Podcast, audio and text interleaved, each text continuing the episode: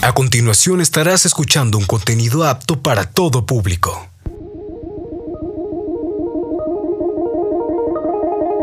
Tecnoverso. Un mundo lleno de datos, novedades, avances científicos, estadísticas, soluciones. Tecnoverso. La relación dinámica entre tecnología y sociedad.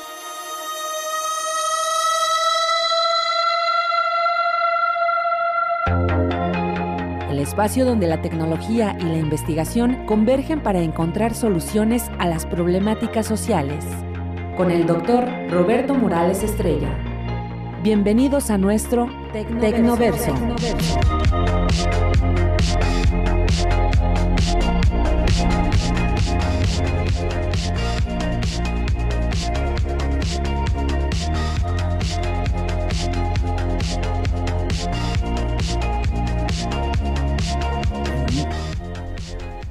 Muy buenas tardes, estimados radioescuchas. Nuevamente a darles la más cordial de las bienvenidas en este 2024, en este nuestro segundo programa. Y bueno, pues no me resta más que pedirles de favor que, pues nos busquen en, todas las redes sociales y en Spotify, ahí se, también se graba la, el, programa y también aparece como Tecnoverso. Y bueno, también en Radio Universidad y en el Observatorio Tecnológico también, o sea, tenemos muchas muchos medios de que nos ubican. Y por favor, eh, pues márquenos, háblenos, pregúntenos, búsquenos en, sobre todo en Spotify, pueden venir programas anteriores. Y bueno, pues eh, vivimos de, una economía monetizada desde hace muchos años, desde que el ser humano quiso agilizar la dinámica de intercambio, tuvo que surtir un medio de cambio, que es el dinero, pero antes esta moneda pues tenía desde sal, cacao, ganado, hasta las mujeres, pues fueron moneda en, aquel, en aquella antigüedad. Y después ya como moneda, pues obviamente tuvo que ser también considerada como reserva de, valor y unidad de cuenta. Y así es como nos dirigimos. Y bueno, hay pues un mercado también de, de monedas que se compran y se venden, se ofertan. Y bueno, hoy estamos en una era tecnológica y el dinero pues está tomando formas muy diferentes, el dinero plástico y las criptomonedas y, hay nuevas formas también de financiamiento. Entonces el dinero pues obviamente que juega un papel importante en la vida económica y social y pues del día al día de, de todos y cada uno de nosotros. Pero sigo insistiendo que las, las, y así lo digo, las mejores economistas son las amas de casa. ¿Cómo le hacen? Quién sabe, pero pues con lo que les da su pareja o con lo que ganan ellas, pues eh, sacan adelante la quincena. Eh, muchos andamos, dicen que muchos andan al día. Yo en lo personal no ando al día, yo ando menos días. no, me, no, me, alcanza la quincena para, la, para acabar la quincena. Sin embargo, pues eh, es precisamente tal vez sea que no tenemos una educación financiera, que no sabemos distribuir ni nuestro tiempo, nuestro dinero con nuestras necesidades. Pero aquí tenemos a dos expertos, investigadores del Instituto de Ciencias Económico-Administrativas. Ella, la doctora Teresa de Jesús Vargas Vega, pues es la coordinadora de investigación de todo el Instituto de Ciencias Económico-Administrativas, una mujer de mucho talento, una gran experiencia en esta área financiera y a quien yo le tengo mucho respeto por por su dinamismo y por su intenso trabajo y siempre está ocupada, nunca tiene tiempo, porque dice que tiene que salir adelante con todas las actividades que tiene. Pero sin embargo es una, una persona que tiene una visión muy clara de las finanzas. Y también está con nosotros el doctor Eleazar Villegas González. Él también es financiero, este doctor también pues están en, en, el Instituto de Ciencias Económico-Administrativas, en el área de finanzas, en contaduría, donde hay un posgrado de, fiscal, tengo entendido, y que, bueno, pues, ellos son los que manejan, si me preguntan quiénes son los que saben ahí, pues son ellos dos. Y por eso tuve el atrevimiento de mm, poderlos invitar y agradeciendo la generosidad de su tiempo, aquí están con nosotros. Bienvenidos a este su espacio de Tecnoverso. Y bueno, pues a mí me gustaría empezar mm, con lo siguiente. Eh, estamos en la era tecnológica, hoy hablamos de criptomonedas, hablamos de, del, dinero. Eh, aquí hay algo importante que llama la atención. Los pronósticos para el 2023 en cuanto a crecimiento económico es que no íbamos a crecer. Todos los organismos decían que no íbamos a crecer. ¿Qué pasó? ¿Por qué sí crecimos? Ahorita se dice igual que el 24 no vamos a crecer, que vamos si acaso al 2.5%, pero ahorita nadie esperaba, yo creo que salvo el, presidente de la República, López Obrador, pensaba que, que, creceríamos, mm, pues el crecimiento iba a ser más allá del 3%, del, 3 del, del Producto Interno Bruto. Pero ¿qué pasó? Todo el mundo se sorprende, las, las calificadoras, las financieras, eh, eh, eh, ¿por qué? O sea, ¿por qué sí crecimos? Que porque se, ha incrementado el salario que decían que era inflacionario. El primero que demostró que no era inflacionario, pues fue China, incrementó sus salarios y no se incrementó su inflación. Y la siguiente, pues ha habido una dinámica de, gasto público muy fuerte. Crecimos, pero no fue inflacionario. Sí hubo inflación, pero no fue provocada por factores internos, sino por factores externos, ahorita que estamos muy conectados con la geopolítica a nivel global, lo de Ucrania y ahorita con lo de Israel a más, el genocidio, muchos no lo quieren reconocer, que es un genocidio que está haciendo Israel, y yo creo que hay que decirlo con lo que es, porque son muchas las bajas, sobre todo en niños, y yo creo que esto es algo muy importante que tenemos que considerar. Pero bueno, doctora Vargas, cuéntenos, háblenos de finanzas, ¿Qué opina? ¿Cómo es que en la dinámica social y económica juega un papel importante las finanzas? Pues primero, muchísimas gracias por la invitación, doctor Roberto Morales. Como siempre, pues es un gusto para nosotros poder estar aquí en sus programas, porque sabemos de la amplia aceptación que tiene en el público, tiene un muy buen posicionamiento y pues para nosotros es muy agradable compartir con usted y con el público, pues un poquito de lo mucho tal vez que el trabajo que se desarrolla en el instituto. Eh, para nosotros es muy importante eh, que la población sepa de finanzas. Pareciera que es un mundo tan alejado de los mexicanos y la verdad es que todos los días nos enfrentamos y convivimos con ella. Desafortunadamente, pues las políticas públicas no, a nivel mundial, no quiero nada más decir que México es el único atrasado, a nivel mundial no se ha dado la importancia que merece la educación financiera, como bien lo mencionabas al principio, ¿no? Desafortunadamente, pues creemos que ya la gente sabe administrar sus recursos y pues obvia el gobierno, obvia, perdón, este que hay que ayudarles, enseñarles qué deberían hacer con sus recursos, ¿no? La mejor forma no solamente de ahorrar o de invertir, sino también de administrarlo para poder tener esas opciones de ahorro o pues también de crecimiento personal, ¿no? O familiar, de un patrimonio familiar. Desafortunadamente, pues la mayoría de la población a nivel mundial carece de un nivel mínimo siquiera de educación financiera. Algunos países avanzados son los que han empezado con esta iniciativa de incluirlo en sus programas educativos a nivel básico, como son Finlandia, Suecia, ¿no? Pero aquí algunas escuelas están haciendo un pilotaje para poder enseñar a los niños. Yo creo que pues tal vez es regresar un poco, recordar, no me va a dejar, no me vas a dejar mentir, Roberto. Antes en las primarias, públicas o privadas, llevábamos una libreta de ahorro. No van a decir ya con eso, con eso ya van a saber nuestras edades, no más o menos por dónde andamos. Y, y eso nos motivaba desde niños a tener una cultura por lo menos del ahorro, ¿no? El domingo que nos daban los famosos papás o los abuelitos, pues el lunes llegabas a entregarlo gustoso a la, a la tarjeta de, del, del ahorro porque al final del año te devolvían tu dinero con ciertos intereses y además el que ahorraba más tenía un premio adicional, ¿no? Es cierto. Y se perdió. ¿En qué momento se decidió que ya no se daba el domingo para empezar, ¿no? Ya no alcanza tal vez para que los abuelos o los papás o los padrinos eh, den ese domingo a los ahijados o nietos y ya no se fomentó esa cultura del ahorro, ¿no? Y ahora algunas escuelas y lo mismo la Conducef están, han iniciado una campaña, una iniciativa de volver a recuperar esa bonita costumbre de que en las escuelas de educación básica pues se vuelva a llevar a incentivar el ahorro por lo menos, ¿no?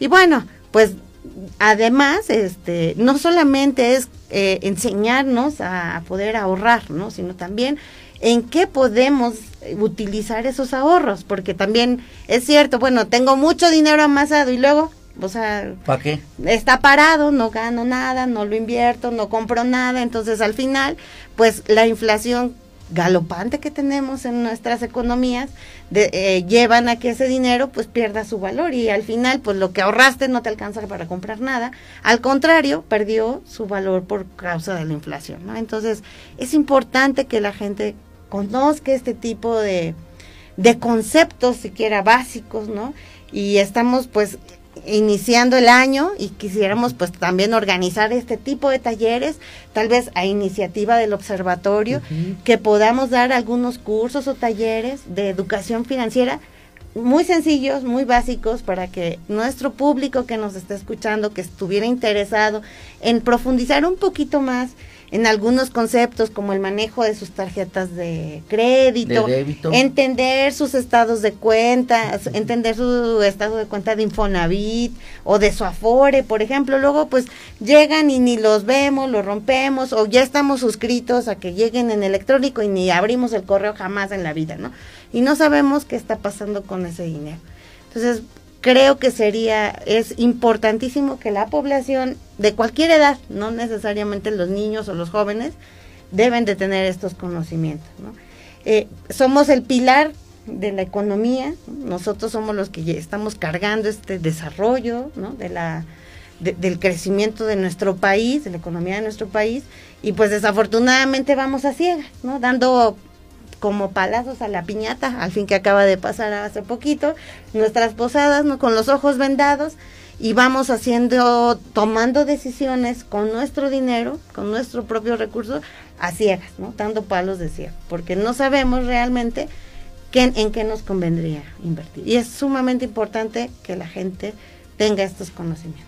Yo creo que es importante, o sea, impulsar una cultura financiera en todos, a nivel general que sepamos qué hacer con nuestro dinero, cómo distribuirlo, cómo administrarlo, eh, pues en, las necesidades, empezando por las básicas, y, que incluso, bueno, también el esparcimiento es fundamental. Y yo creo que esto pues habrá que distribuirlo y ver nuestros ingresos y planear nuestra, nuestro gasto. O sea, así sea una quincena, una semana. Y esto como hábito, yo creo que también es cierto, se perdió ese bonito hábito que había en las primarias, porque incluso tú mismo quitabas 20 centavos en gastártelo en algo para comprar tus timbres y llenar tu, tu, tu, carpeta, tu tarjetita de, timbres y que te daban ese dinero antes. Bueno, yo creo que aquí también nosotros en la universidad teníamos una caja de ahorros, ¿se acuerdan? Ah, sí.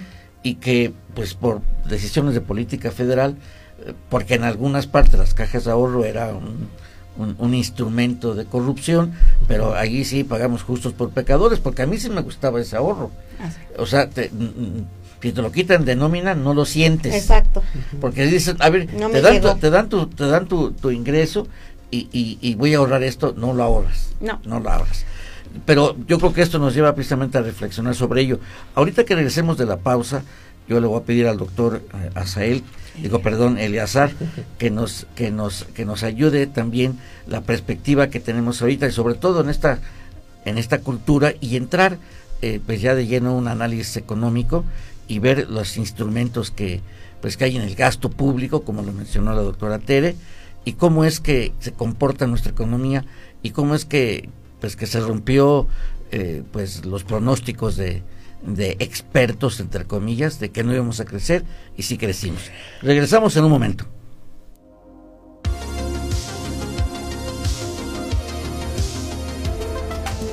Soluciones a través del Tecnoverso.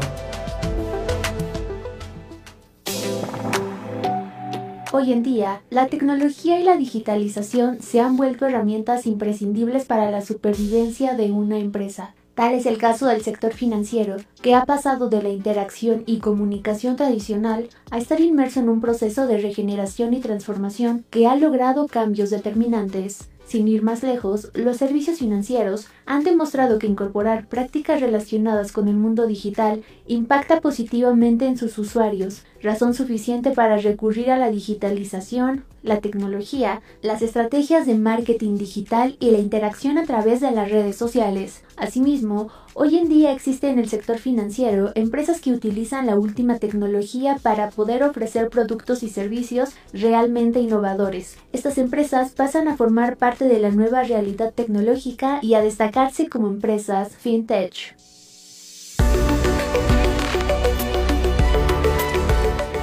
Tecnoverso. Regresamos. Soluciones a través del Tecnoverso.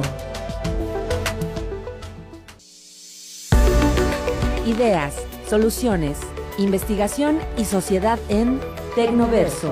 Continuamos.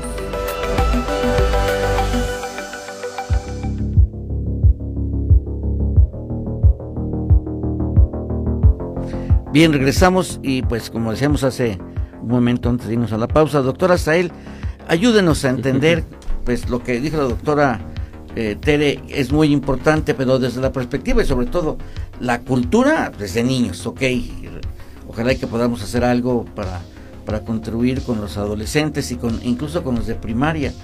Eh, por ejemplo, eh, hay un programa, hay una empresa, mejor dicho, que se llama Business Kit y, es un proyecto emprendedor, es cómo enseñar al niño a ser emprendedor, pero desde el kinder.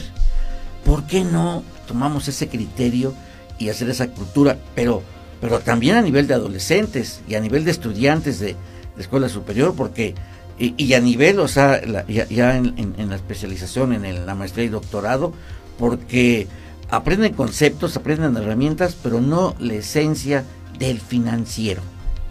Claro, Sí, eh, muy buenas tardes, eh, un saludo a todos y agradezco la invitación del doctor Roberto Morales Estrella a este espacio. Eh, es cierto, la verdad es que nuestro país y yo creo que en general la sociedad carece de esta cultura financiera. yo he escuchado de repente a personas que me dicen, voy a pagar mi tarjeta de crédito. Y digo, ¿cuánto vas a pagar? Pues lo que dice aquí, lo mínimo a pagar. Entonces, lamentablemente mucha gente lo que ha hecho, sobre todo ya la gente adulta, se va a pagar solo lo mínimo y cuando ve, pues ya se le acumulan intereses sobre intereses y esto, pues lo que muchas veces decimos los mexicanos, te comen los intereses de una pequeña deuda, pues se duplica, triplica por esa eh, falta de, de, criterio y de saber cómo administrar este tipo de deudas que adquirimos. Eh, lamentablemente también vivimos en una sociedad del consumismo en donde el, todo el tiempo y hoy más que nunca en las redes sociales nos aparecen nuevos productos o como bien dicen luego las mismas empresas nos crean necesidades, entonces de repente somos muy dados a comprar todo en internet y más ahora, ahorita vamos a platicar de estas partes de las empresas que forman las famosas fintech y las famosas este, startup que están apoyando las tecnologías. Y precisamente pues ya todo el comercio electrónico nos bombardea, todos este, tenemos en el celular esa facilidad de encontrar n cantidad de productos y servicios y que eso nos jala o nos engancha y pues estamos compra y compra en línea y cuando menos nos damos cuenta pues ya caímos en una brecha o en un hoyo de endeudamiento que como bien decía la doctora Tere Vargas no nos enseñaron a ahorrar pero sí nos han enseñado a esta sociedad a gastar o a consumir. Entonces lamentablemente vivimos en una sociedad del consumismo y eso pues nos ha afectado como sociedad. Es algo en general yo creo que eh, papás, hijos, de repente los vemos toda la familia en los centros comerciales, en las plazas, eh, comprando, de repente nos bombardean también las famosas eh, ventas nocturnas o de repente ciertas promociones de fin de año de cambio de, de estaciones de primavera, de verano y todo eso pues hace que la gente pues yo creo que en general a veces yo igual me ha tocado caer en esa actividad del consumismo y de repente ves todo en oferta o con descuentos y más te enganchas porque consideras que estás comprando algo mucho por debajo del precio. Aunque las grandes tiendas o las tiendas departamentales pues siempre tienen estudios previos de lo que van a vender en promedio desde el precio de lista y con todos los descuentos con los que ellos van a estar aplicando en diferentes momentos. Aún así ellos no pierden su ganancia, realmente ellos este, colocan sus productos y los venden con toda la ganancia que tienen ya eh, vislumbrada al inicio, ¿no? Pero nosotros como consumidores pues nos guiamos mucho por eso, ¿no? O sea, ya llegó el fin de año, ya llegaron las baratas, ya llegaron los descuentos y creo que eso nos ha afectado mucho como sociedad, o sea, somos muy consumistas y eso pues afecta la situación financiera de las familias, de los hogares. Y lo que comentaban hace un momento, ¿por qué México ha podido crecer ahora en este año que cerramos el 2023? Yo considero que son varios aspectos que han podido detonar este crecimiento. Uno de ellos son las remesas que se han recibido en nuestro país. Eh, cada vez que se hace este análisis de manera trimestral, eh, la captación de remesas que vienen de Estados Unidos, de América, eh, nos dicen las instituciones como Banco de México que se está rompiendo ese récord. O sea, cada trimestre se ve un incremento en comparación al año anterior o a años anteriores. Entonces esto pues ha venido de alguna manera a reactivar y como bien lo comentaba usted, doctor Roberto Morales, eh, nos ha permitido tener ese, mantener ese crecimiento como país.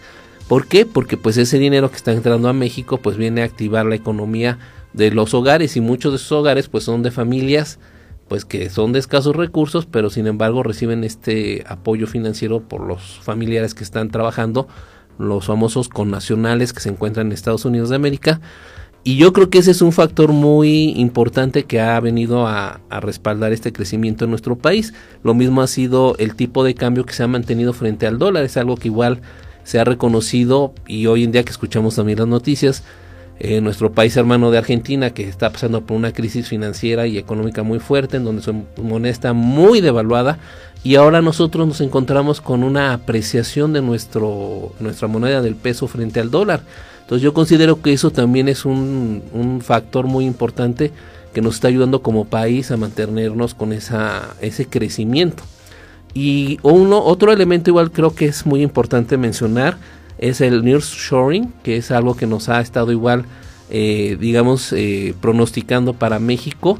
Ahorita con la nueva planta de Tesla, pues están viendo, así que los reflectores están volteando hacia México, porque somos una economía en crecimiento y es una economía que le parece atractiva a los inversionistas, incluye lo que decía usted, doctor Morales Estrella, que se aumentó el salario mínimo en China y obviamente nosotros en México se ha tenido estos incrementos, pero México sigue siendo competitivo porque es, es menor el salario mínimo de la mano de obra eh, eh, calificada de México en comparación con China. Entonces ahorita estamos logrando hacer que muchos de los inversionistas internacionales vean a México y no solamente a México, América Latina también como un área de oportunidad para que podamos tener esa, ese, ese detonamiento de, de crecimiento. De hecho, como bien lo decía usted, hay expectativas de que México va a seguir creciendo este año del 2024. Fíjate que hay algo importante.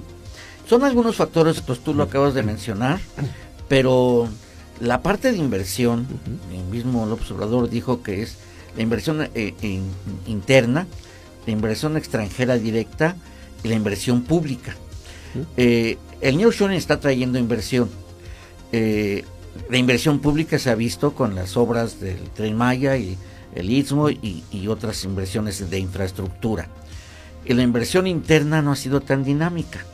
Sin embargo, yo aquí pensé porque también hubo alguien que sacó un tweet, bueno, hoy X, que menciona que realmente lo que ha motivado que la economía crezca eh, ha sido un fortalecimiento de la demanda.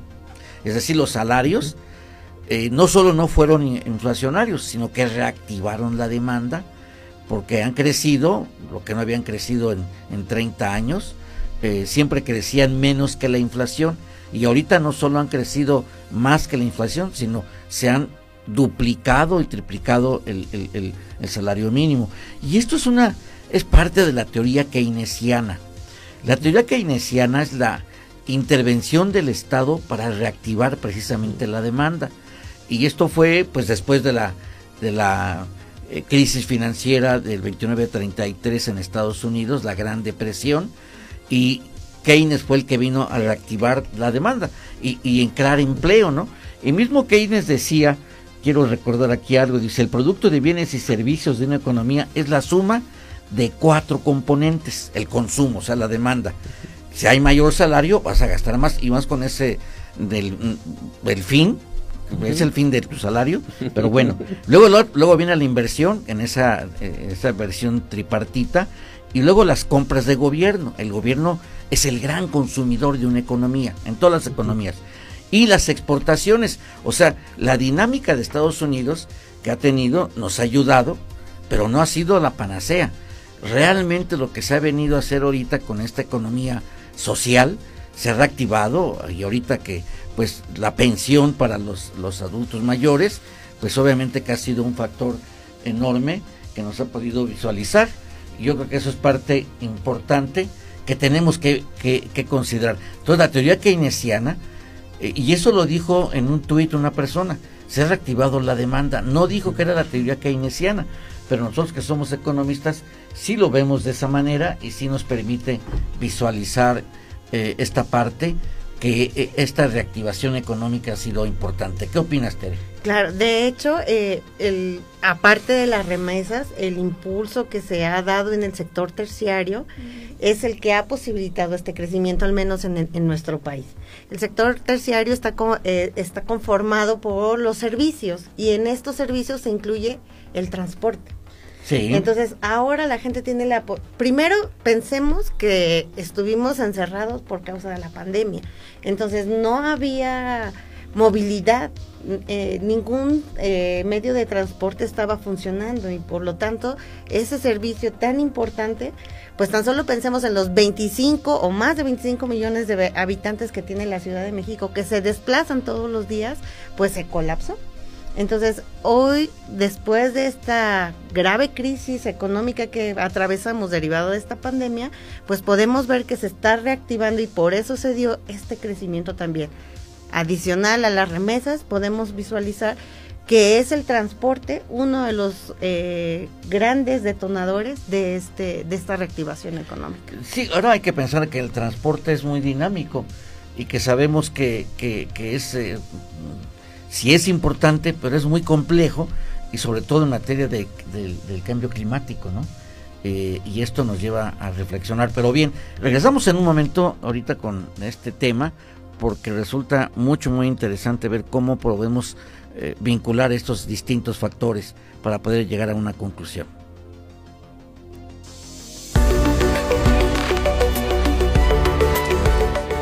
Tecnoverso. Regresamos. Ideas, soluciones, investigación y sociedad en Tecnoverso. Continuamos.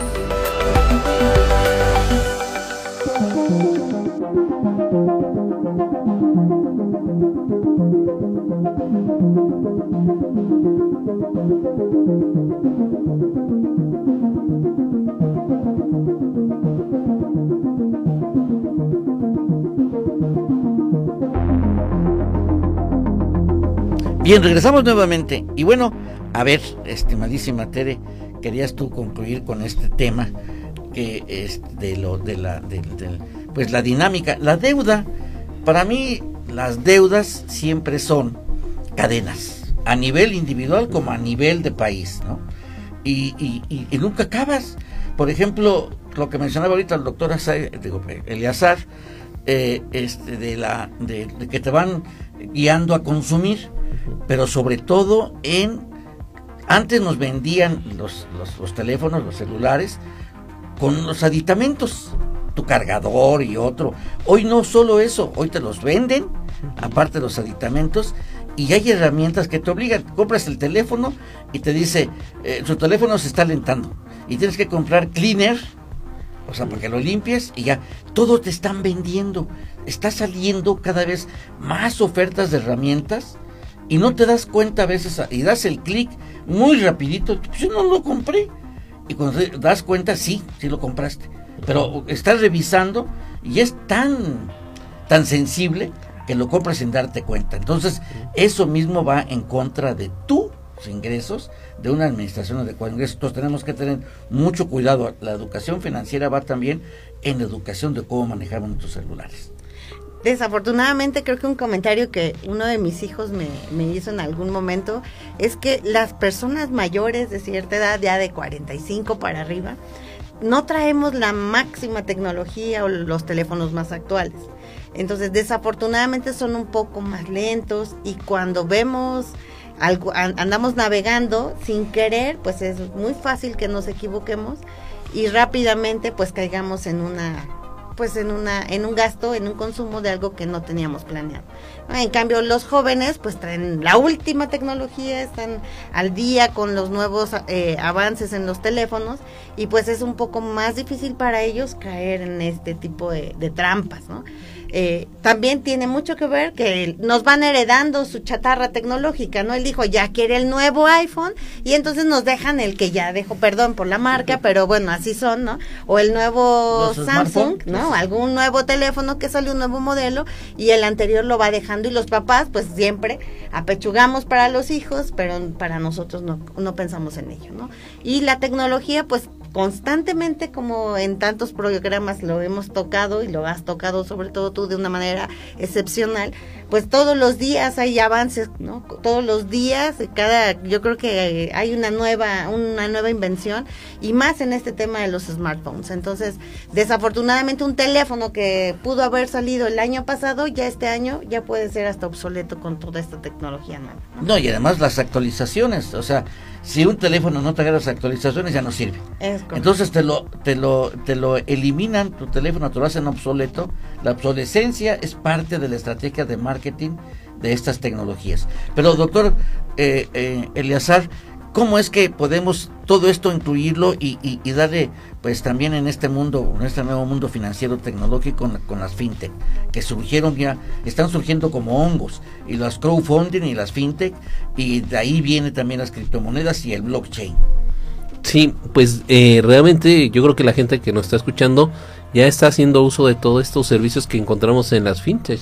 Realmente desde que consumimos los servicios de Uber, de Didi, todos los servicios que nos prestan, inclusive las plataformas de pagos entre personas, eh, nos hace ver, en, por ejemplo, Mercado Libre, que tiene esa aplicación de pagos, ya nos estamos involucrando, nos estamos sumergidos en estas famosas eh, figuras que se llaman fintech, que como a lo mejor el público que nos está escuchando dirá, bueno, ¿qué es una fintech? Fintech viene, eh, se deriva de una combinación de palabras en inglés de Financial Technology y ha permitido estas fintech precisamente entrar a este mercado financiero que algo que tienen que las distingue o es algo muy peculiar de ellas que son empresas no financieras pero que sin embargo te prestan servicios financieros. Resulta contradictorio pero estamos muy acostumbrados a las empresas financieras o a los bancos eh, eh, como bien lo decía el doctor Morales Estrella son contadas las instituciones financieras eh, establecidas en nuestro país, pero hoy en día las no financieras han estado creciendo y multiplicándose precisamente porque han combinado esta figura tanto de la parte financiera como de la parte tecnológica, de tal manera que nos encontramos ya con figuras como el blockchain, el big data, la inteligencia artificial, las redes sociales, todo esto, insisto, nosotros mismos como eh, ciudadanos ya estamos inmersos en ello, ya, está, ya lo estamos consumiendo, ya formamos parte de ellos. Inclusive, como le comentaba hace un momento, cuando entramos a nuestro celular, nos aparecen ofertas de tarjetas de crédito que no son las tradicionales que a las que estamos acostumbradas de las instituciones financieras ya establecidas en México, sino que ahora vienen de estas famosas fintech. Por ejemplo, bueno, eh, la verdad es que esta evolución que hemos tenido con, las, con, los smartphones llevó a que muchos, muchos tecnólogos hicieran desarrollos tecnológicos para poder fomentar la inclusión financiera. Eh, la verdad es que a nivel mundial la gente, como lo decíamos al inicio del programa, no está involucrado, ni está educado, ni es consciente de, de sus ingresos y sus gastos, ni cómo administrar esos ingresos para poder hacer inversiones. Entonces, la manera de hacerlo general, de llevarlo al pueblo, como ahora se estila con esta cuarta transformación, pues es haciendo aplicaciones fáciles, sencillas, que cualquiera pudiera utilizar, accesar a ellas desde su teléfono, sin tener que ir al banco. Y eso es lo que posibilita la entrada del sistema financiero a, la, a una mayor cantidad de, de población. Lo acercaron a través del teléfono.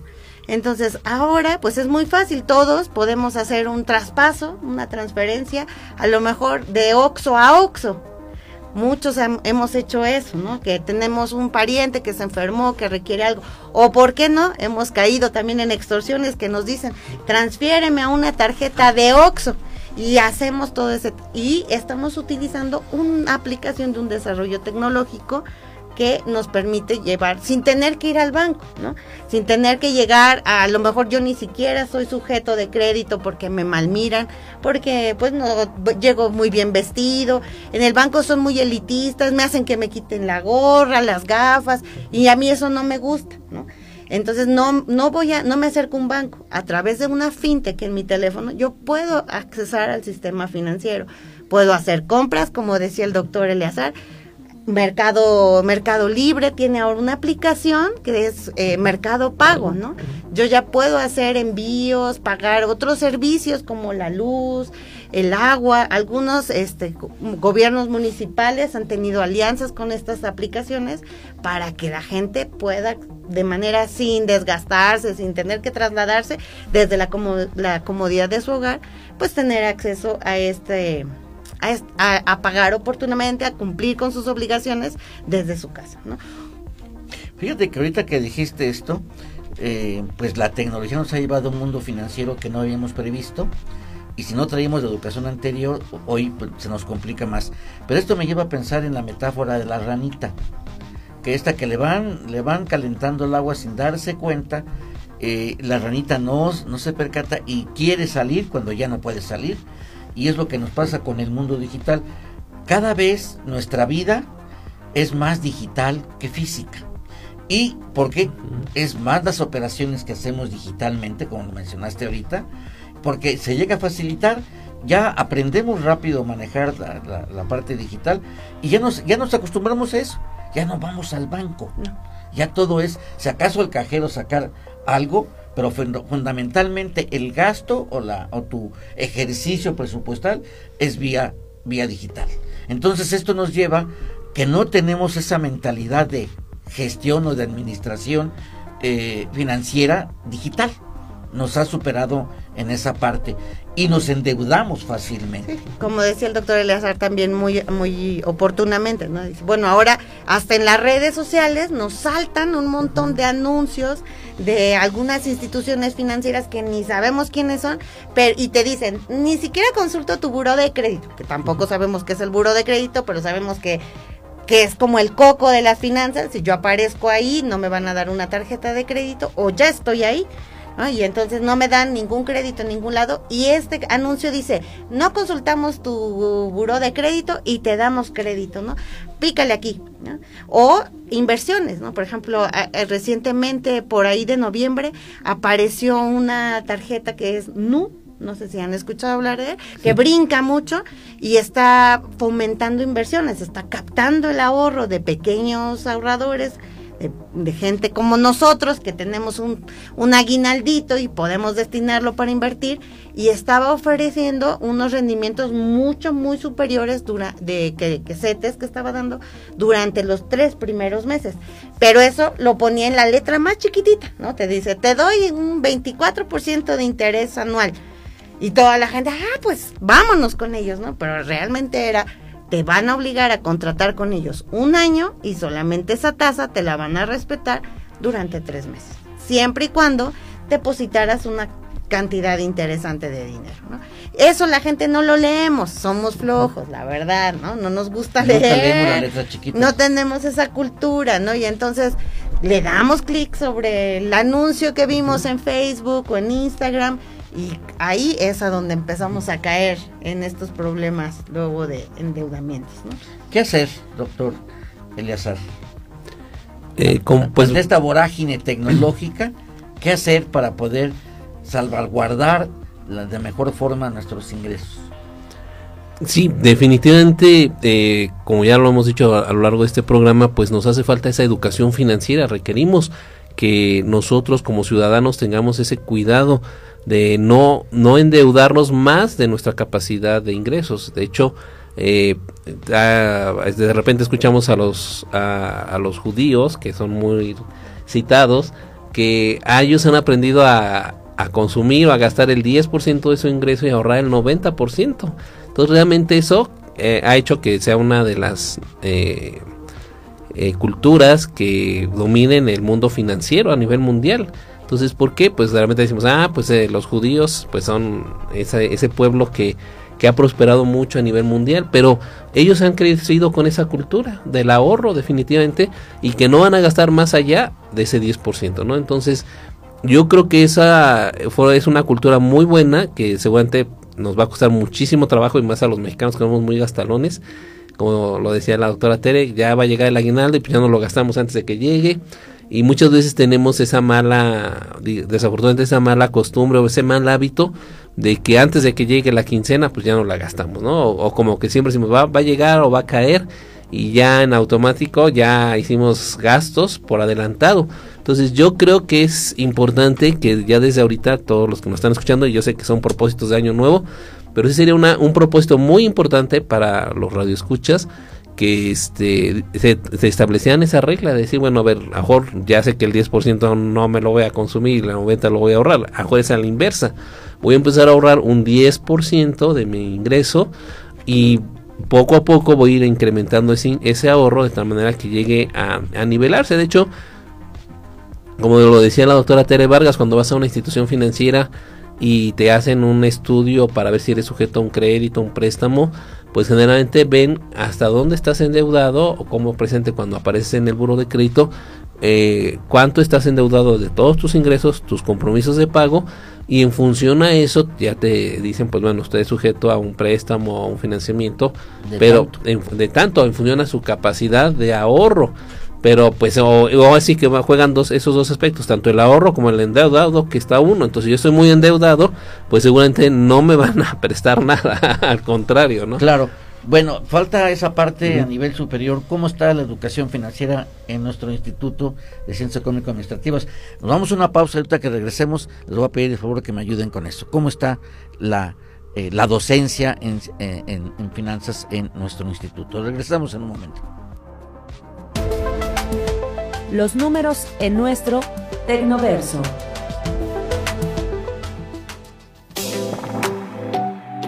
El concepto fintech no es algo nuevo. A partir del año 2008 tomó gran relevancia pues estas empresas empiezan a desarrollarse ampliamente en el rubro de soluciones y creación de nuevos productos con el propósito de mejorar las finanzas con su más amplio contexto. Por ejemplo, dentro de las principales innovaciones tenemos el lanzamiento del Bitcoin, primera criptomoneda lanzada en el 2009, la creación de la primera plataforma de procesamiento de pagos en línea, como lo fue y sigue siendo PayPal y en el año 2016 se da el lanzamiento de Apple Pay. La aportación de la tecnología al ámbito financiero ha sido un gran escaparate para entrada de nuevos productos y empresas que otorgan ventajas como el acceso a una variedad de opciones para los consumidores de servicios financieros y la búsqueda de la innovación para aquellas empresas que compiten todos los días por incrementar sus clientes.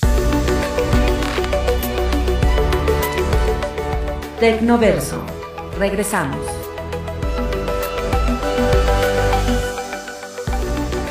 Ideas, soluciones, investigación y sociedad en Tecnoverso. Continuamos.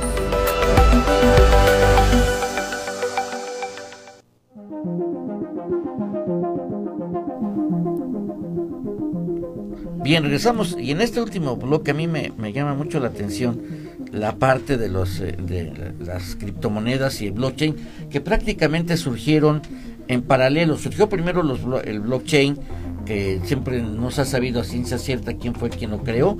Sin embargo, pues eh, dicen que es un libro de contabilidad. Yo me acuerdo que cuando estaba yo estudiando la licenciatura y llevaba la materia de contabilidad, eran esas hojas enormes, claro, hace mucho tiempo, ¿no?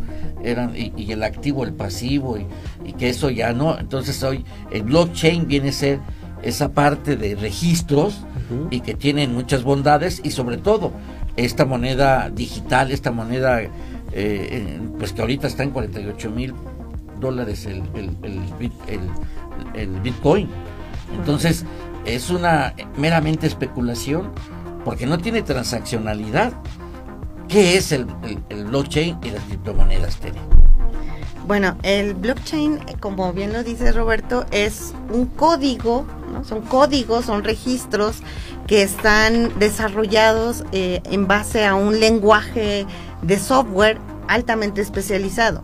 Eh, no se sabe a ciencia cierta dónde, dónde, bueno, quién es el creador y el, el primer desarrollador, pero sí hay un mito, digamos, que fue eh, una persona que le han denominado Wei Dao, que en realidad este pues parece ser que parece porque todo es mito esta esta parte de la historia de las del blockchain y las criptodivisas, que era un equipo de estudiantes de sistemas computacionales que empezaron a, pues hacer como a modo de juego a desarrollar estos códigos tan sofisticados y especializados para poder estar jugando entre ellos. Eh, el, a partir de estos registros, ¿no? que son pues meras cadenas de, de, rutinas de software, ellos empezaban a trabajar con computadoras conectadas entre sí y podían entonces una parte del código lo desarrollaba Roberto, otro Eleazar y otra Tere y entonces podíamos irnos uniendo, era como a, modo de juego y empezó a, hacerse popular, ¿no? Eh, entre pues como las películas dicen, ¿no? Los chicos que son un poco retraídos, pero que les encanta la parte de los desarrollos computacionales, pues empezaron a hacerse más famo a, ser más adictos a este tipo de juegos. Empezó siendo un juego. Eh, la verdad es que ahora, pues este juego los ha llevado a tener un valor impresionante. Eh, empezaron teniendo, valían menos de un centavo cuando empezaron en el 2005 han llegado durante la pandemia a costarse eh, Bitcoin, que fue la primera moneda que se desarrolló con base a estos, a estas cadenas, estos bloques, por eso se llama blockchain. Eh, llegó a costar 64 mil pesos, digo dólares, perdón, 64 mil dólares por un Bitcoin. Y hoy día, como bien dices, estamos en 48 mil son meras especulaciones porque no tiene un valor real, no podemos utilizarlo como una moneda de cambio Ningún gobierno eh, oficialmente lo ha reconocido como una moneda para poder darle ese valor de moneda, ¿no? ese, ese carácter de moneda para que sea generalmente aceptado. Eh, sin embargo, cada vez han ido incrementando sus operaciones vía, vía eh, las criptomonedas. ¿Tú crees, doctor Eleazar, que las criptomonedas van a sustituir a los bancos centrales y a la, a la moneda, a la masa monetaria que tenemos, que incluso, pues ya cuando hablamos de masa monetaria ya no es billetes y monedas, ahora ya son eh, dinero plástico, es a través de tarjetas y a través de transacciones eh, virtuales. Pero entonces la criptomoneda va a dominar. Pues como bien lo cuenta la doctora Tere Vargas, eh, no hay un banco central que respalde este tipo de, de monedas eh, virtuales que hoy en día se están manejando. No hay un sistema que lo regule como tal. Eh, es desafortunadamente eh, creció, nació, ha crecido y se ha desarrollado en el anonimato. De hecho, se desconocen, como bien lo decía la doctora Trevaras, desde quienes lo fundaron, quiénes son los promotores que han, han logrado que se, el, a nivel mundial tenga este alcance, pero sigue existiendo esta figura de la especulación y como bien lo sabemos, pues eh, de repente en esa especulación ha bajado su valor. Entonces, mm, muchos de los que críticos ah, de este tema han señalado que en cualquier momento pueden desaparecer, es decir, ya no existen las bitcoins y tu dinero, tus miles de dólares que tenías ahí invertidos, pues le dices adiós y no vas a tener a qué institución dirigirte o reclamar. Por ejemplo, aquí en México sabemos que los ahorradores, pues hay organismos que nos respaldan. O sea, si yo en un momento mis ahorros desaparecen en, el banco, pues hay una institución que me va a responder por mis ahorros. Pero si yo tengo este tipo de inversiones en, en criptomonedas, eh, pues el día que se desaparezcan, nadie me va a responder. Entonces no estamos exentos de una crisis, este, pues ahora sí que aquí a nivel mundial, que pueda en un momento dado sorprender a los inversionistas y, quedar, pues como les comentaba, en ese anonimato de no saber a quién reclamarle, de dónde quedó mi dinero. Ah, y también, si me permites, el, doctor Eleazar, eh, también por eso se ha hecho tan popular y ha crecido tanto este mercado, porque aseguran el anonimato de los inversionistas, o sea, no hay intermediarios, entonces eh, están codificados de tal forma que trabajan en un sistema de peer-to-peer, es decir, no, eh, las interacciones que se dan son entre los propios inversionistas, pero no sabemos quiénes son. Yo puedo loguearme con una cuenta falsa, crearme un nombre, inventarme una personalidad, una figura que no tengo y puedo estar trabajando. Eso es lo que ha llevado a que este mercado de criptoactivos pues crezca de manera exponencial, porque también como no está regulado, como lo menciona el doctor Eleazar, pues no hay quien lo supervise, no hay eh, un gobierno que diga, bueno, me vas a pagar impuestos por las ganancias que tienes, este, eh, de dónde, y bueno, que verifique la legalidad del, dinero que estoy invirtiendo. Entonces, toda esa supervisión no existe y eso está permitiendo que algunas personas, ¿no? Eh, de manera ilícita, pues estén optando por estos mercados, ¿no? digámoslo como es, ¿no? blanqueo de, recursos provenientes ya sea de narco o de... En, en el 2022 hubo eh, pues tanto empresas, consumidores como inversores que perdieron 2 billones de dólares en estas criptomonedas.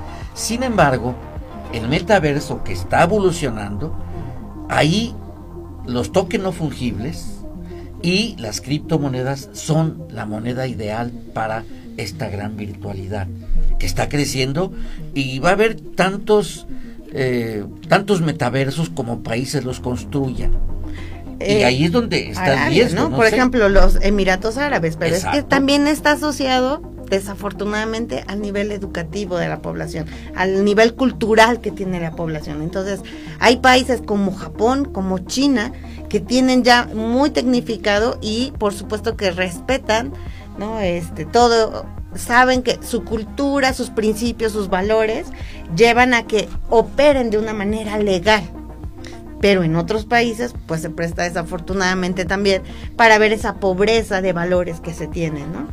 El tiempo es inclemente, no lo podemos detener. En un minuto, doctor eh, Eliazar, un minuto, un mensaje en materia para nuestros jóvenes estudiantes de finanzas y para los hidalguenses en general, para nuestros radioescuchos a nivel general.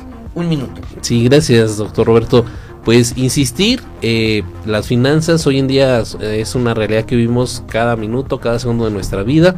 Nos movemos en un mercado financiero desde nuestro hogar, como ya lo hemos resaltado. De ahí la importancia de podernos preparar, formar, lo que decía la doctora Tere Vargas, vamos como eh, nosotros que formamos parte de una institución educativa como es la Universidad Autónoma del Estado de Hidalgo, pues tener el compromiso hacia la sociedad de poderles ofertar este tipo de cursos que toquen estos temas para que ellos puedan tener ese cuidado y esa eh, educación financiera que nunca es tarde para empezar. De hecho, la gente no, como bien lo comentamos, hay gente ya de, mayor de edad que no, nunca se educó en esta parte, pero nunca es tarde para hacerlo. Entonces, seguramente vamos a tener la oportunidad de a través de su programa poder ofertarles ese apoyo para que cuenten con esa educación financiera. Nunca es tarde para comenzar. Tere, un minuto pues yo solamente aprovechar este espacio y, y, pues también el espacio que nos brinda el Observatorio Tecnológico para que nos hagan llegar sus dudas, por supuesto, que nos digan cuáles son los temas que les interesaría aprender para que nosotros podamos apoyarles con esos talleres, cursos, charlas, ¿por qué no algo más sencillo? Que les pueda apoyar en el, en el desempeño de sus finanzas, tal vez estén interesados en ver cómo administrar su aguinaldo que ya deben del próximo 2024, ¿no? Nada cierto, cualquier otra situación, pues que nos den la posibilidad de conocer sus inquietudes y pues nosotros estaremos muy gustosos en contacto desarrollando esta información.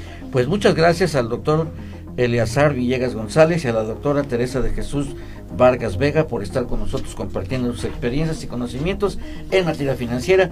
Y bueno también a nuestros eh, a, nuestros eh, amigos que nos apoyan en controles Rodolfo Ortiz en la producción Paola Juárez a nuestra compañera del observatorio Maite Herrero que siempre nos acompañan. Y por supuesto a todos y cada uno de ustedes que nos favorecen con la generosidad de su tiempo para escuchar lo que nuestros investigadores de la Universidad Autónoma de Estado de Hidalgo están realizando en sus tareas cotidianas. Muy buenas tardes, se despide su amigo de siempre, Roberto Morales Estrella, con un cálido abrazo en estas mañanas y tardes muy, muy frías. Hasta el próximo miércoles. Tan, tan. Gracias por escucharnos. Nos encontramos en una próxima emisión de Tecnoverso. Esta es una producción de Radio UAEH Pachuca para el Sistema Universitario de Medios Autónomos.